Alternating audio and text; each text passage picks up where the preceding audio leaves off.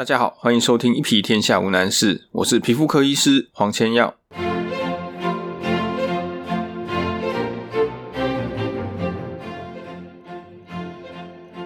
这礼拜很谢谢 Arisa E 在 Apple Podcast 留下的评论以及五星。那其中有提到一个问题，他说：男生何时适合接受 HPV 疫苗注射？仿照台湾现在政府给的国一女生年纪吗？第二个问题是说，香港脚若只有甲癣，没有其他问题，只能用药水，例如乐子力一直持续使用吗？若无改善，有无其他的治疗？首先第一个问题哦，那男生何时适合接受 HPV 疫苗注射？其实目前并没有什么公认的一个时机点。但是，我想比照国一女生这样的注射年纪，我想是可以考虑的。既然他会定定能够在国一的年纪注射，表示就安全性来说是没有问题的。所以女生 OK，男生当然也 OK。那第二个问题讲的是说，如果只有甲癣，是不是只能够擦药？呃，擦药当然是一个其中的治疗方式。那如果说擦药的效果真的不好，另一个可以考虑的方法是可以吃药。但是目前这些吃的就是口服的抗霉菌药，就是治疗甲癣，就是所谓灰指甲的药，它对肝脏都会有点负担。所以如果真的要用药，那一定是要抽血监测肝功能。今天我们来聊一个新闻，这个新闻我是在 ET Today 健康云上面看到的。他说，二十八岁空姐妹妹长白斑，痒到爆，医内诊惊见皱如大象皮，是外阴苔藓化。好，那我想你听标题一定听不懂他在讲什么，因为这是非常算是书面的一个一个标题啊。那我稍微简单介绍一下这个故事的背景，就是内容在讲些什么。他说有一个二十八岁的空姐，那她因为说长期要在空中飞行啊，然后有时候在外站过夜班，一下红眼班，整个的身体状况不是很好，然后长期要穿丝袜哦，因为工作关系需要穿丝袜。所以他的私密处，他的胯下常常会痒。这个痒呢，他也会去买药啊，会去看诊啊，药来擦，但是效果都很有限，越抓越痒，而且到后来那个擦药就效果越来越差。那他在胯下私密处的地方又出现一块块的白斑，那白斑呢，慢慢的又会变成皱皱的，很像大象皮这样子的东西。这位空姐后来她就去就诊，她看的是妇产科。妇产科给他一些药物治疗以后，发现效果不是很好。后来应该是帮他做了一个叫皮肤切片的检查，在新闻里面给他的诊断叫做外阴苔藓化。在新闻后半段就开始讲外阴苔藓化是什么东西，然后要怎么样治疗。那最后呢，他因为接受镭射治疗，所以整个症状有所改善。后面这段基本上我就简单的带过，因为后面这一段正是我今天想要谈的东西。我今天纯粹是站在一个算澄清的角度。我没有要攻击说任何的新闻媒体或者是发新闻稿的这个单位，这家医院其实是我母校的医院，OK，所以我对他是相当有感情，我自己也在那边服务过，所以我完全没有任何要攻击他的意思。新闻的部分，其实我也受过非常多新闻媒体的采访哦，包括有平面的，包括有呃电视的、网络的等等。那我知道，在做新闻的过程中，有时候它必须要简化，它必须要精简。那么讯息的传达，哈，在传递的过程中，有可能会因此失真。再来，很实在的是说，其实记者我们不可能要求他对于医疗有非常非常深入的了解。所以这个内容有时候它会跟不管是一开始医师的原意不同，或者是因为过度的精简，或者是为了方便阅读的这个原因，造成它跟本来正确的讯息有所出入，这个我完全可以理解。所以我不管是对于医院，就医疗单位，或者是对新闻单位，我都没有任何要批评的意思。这部分我先做澄清。那么我们就回到这个新闻的内容来说，这个新闻里面它讲到一个名词，叫做外阴苔藓化。外阴大家应该可以理解，就是就是外阴嘛，哈。那么苔藓化这个，我觉得可以稍微提一下。苔藓化这两个字怎么写？如果你现在没有办法上网去查，那我告诉你，苔就是青苔的苔，藓就是长藓的藓，化就是变化的化。OK，所以它就是变成苔藓这样子的一个状态。苔藓这个东西在皮肤科里面其实是有一些特殊的定义在。如果你跟一个皮肤科医师说这个东西苔藓化，所有的皮肤科医师脑中会浮出同一个画面，这其实就是一个所谓的行话了。我想每一个专业、每一个行业都有它的行话存在。你讲了，同业之间马上就知道你要讲什么。那皮肤科医师听到苔藓化，脑中浮出的是什么画面？就是粗粗厚厚的皮，这个就是典型标准的苔藓化，或者像新闻里面讲到说，好像粗粗的像大象皮那样子，那个其实就是苔藓化的一种感觉。那为什么我会想要把这个新闻拿出来讲？因为这个新闻讲到一个皮肤科很有趣的点，就是皮肤科有很多的病，它名字非常非常的像，但是它是完全不一样的两个东西。比如说，在这个新闻里面，他讲说外阴苔藓化。一个皮肤科医师看到外阴苔藓化，我们通常会想到最常见一个苔藓化的疾病，叫做慢性单纯苔藓，叫做 Lichen Simplex Chronicus。哎，我不打算在这边掉书袋讲一堆英文啦。你如果对这个原文怎么写有兴趣，可以上网查一下，或者到我的脸书上面，我有把它写出来。所以从新闻一开始，我们看到的外阴苔藓化，让我们联想到的是慢性单纯苔藓。不过，在新闻的后半段，他针对这一个疾病去做更深入的说明的时候，我发现他讲的是另外一个叫做硬化萎缩性苔藓。那这是完全不同的两个疾病。我们这边做一个比较，一个叫做慢性单纯苔藓，一个叫做硬化萎缩性苔藓。那不只是中文有一点像，因为两个都有苔藓这两个字，他们的英文，他们的英文就是病名的原文呢更像。所以基本上我可以理解，就是如果你不是一个皮肤科专业的从业人员，那当你看到化验报告上面出现苔藓两个字，就很容易把这两个疾病搞混。慢性单纯苔藓是什么？慢性单纯苔藓很多人其实都会有过，你也许不见得知道，或者它也许不是那么的严重，但是真的非常多人有。那什么情况下会有呢？其实就是养，然后养太久，它就会慢慢变成慢性单纯苔藓。慢性单纯苔藓，它最典型的症状就是一块粗粗、厚厚、硬硬的皮。那通常这个都会痒。其实会有慢性单纯苔藓，也就是因为会痒，然后去抓这种会痒又抓、会痒又抓，长期的恶性循环所造成的。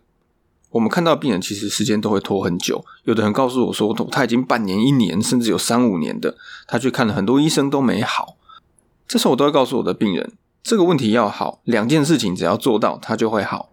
哪两件事情？第一个，不要去抓慢性单纯苔藓，它最主要的原因就是长期慢性的刺激，就是你没事去抠它两下，去戳它两下，有的人还会拿东西去刮它，那你去刮它，去刺激它，皮肤哦，皮肤其实它会保护自己哦，我们的皮肤它有自我保护的一个机能，当它常常受到一些外力的刺激，这时候它就会想办法改变它本身的构造，提高它的抵抗力。怎么样去提高它自己皮肤的抵抗力？最简单、最直觉的方式就是变厚，所以你会开始看到那块皮越来越厚、越来越粗，然后越来越凸出来，变得有点立体。而且很妙的是啊，当我们的皮肤开始变厚、变粗的时候，虽然它比较不容易因为外力，比如说你去抠它，比较不会去破皮、流血、受伤，但是它会变得比较敏感，因为很多神经它就会长到这些增厚的皮里头去，所以那块皮肤呢会更痒，那你就会又更想抓，然后你越抓它就越厚，然后就越敏感。哦，你可以看出来，它就变成一个恶性循环。所以慢性单纯苔藓要好，第一件事情就是打断这种恶性循环。只要这个恶性循环能够切断，这个问题就会好。反过来讲，反过来讲，如果这个恶性循环没有被打断，它持续在进行，那不管怎么治疗，它永远不会好。有些人呢，他已经不是会痒，所以去抓。我会告诉我病人说：“你会痒去抓那个，我可以理解嘛？会痒本来就是会想抓。那你会痒这件事情。”我们可以用各种的药物来解决。最怕的是什么？最怕的是有人是抓成习惯，抓成兴趣，三不五时抠他两下。那这样当然不会好。你手贱，这个没有人帮得了你啊！没有任何的药物可以治疗手贱的，你知道吗？所以第一件事情就是不要去抠。有些人他会觉得说：“诶，这个皮厚厚粗粗的，我想要把它抠掉，诶，是不是抠掉就会好？”我告诉你，那皮抠不完的哦。你抠了，它明天又长出来；你抠了，明天又长出来。那这块皮就是越抠越受伤，越来越严重，然后这个病它就不会好。所以慢性单纯苔藓为什么会拖很久？第一个最主要的原因就是没有去打断越抓越痒、越痒越想抓这种恶性循环。第二个很重要的事情就是做好保湿。慢性单纯苔藓摸起来就是粗粗的、干干的。如果你有机会去摸到大象的皮，我说真的大象的皮，你就知道那种粗粗的感觉。针对这种又粗又硬的皮，我们要擦一点保湿的乳液。擦乳液主要是促进皮肤的修复。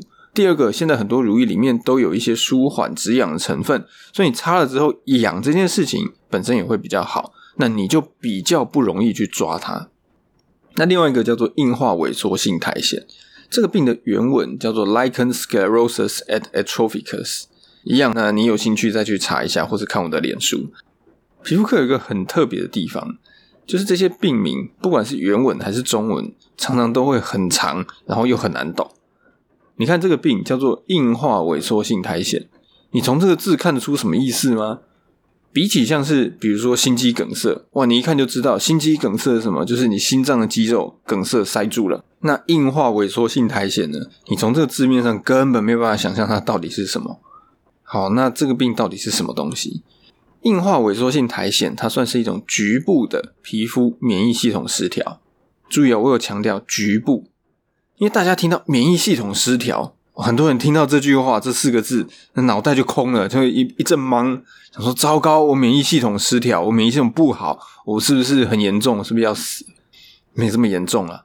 人的身体哈，它本来就是起起伏伏的。我们人毕竟不是机器，一定会有状况好，会有状况不好的时候。